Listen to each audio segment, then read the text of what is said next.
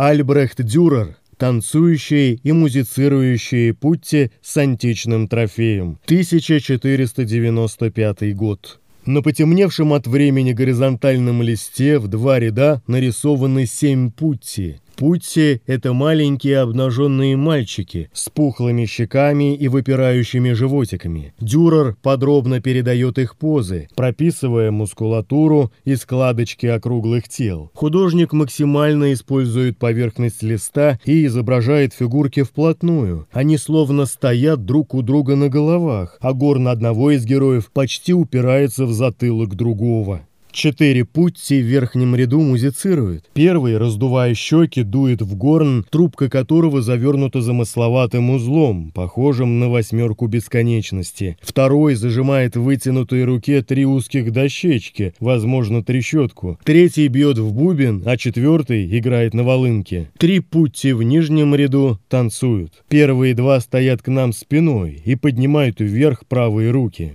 Один заводит правую ногу назад, а второй поднимает правую ногу, согнув колени, так что кажется, будто он сейчас наступит на дату, которую поставил под его фигуркой художник, 1495. Третий, стоящий к нам лицом, подбоченившись, заводит левую ногу назад и поднимает левую руку. Над его рукой Дюрер изображает узкий и острый меч с святой рукоятью. Он расположен ровно над большим пальцем мальчика, как будто Путти балансирует оружием. В левом углу мастер помещает античный трофей, надетые на узкий шест доспехи, панцирь и крылатый шлем, по бокам висят ножные и металлические пластины. Дюрер аккуратно обводит пером карандашный рисунок. Тонкая, непрерывная линия неторопливо следует за изгибами тела. Методичная параллельная штриховка обозначает тени. По нижнему краю листа в центре расположена подпись художника, заглавная буква «А», увенчанная широкой верхней верхней перекладиной и прописная латинская «Д» с хвостиком наверху.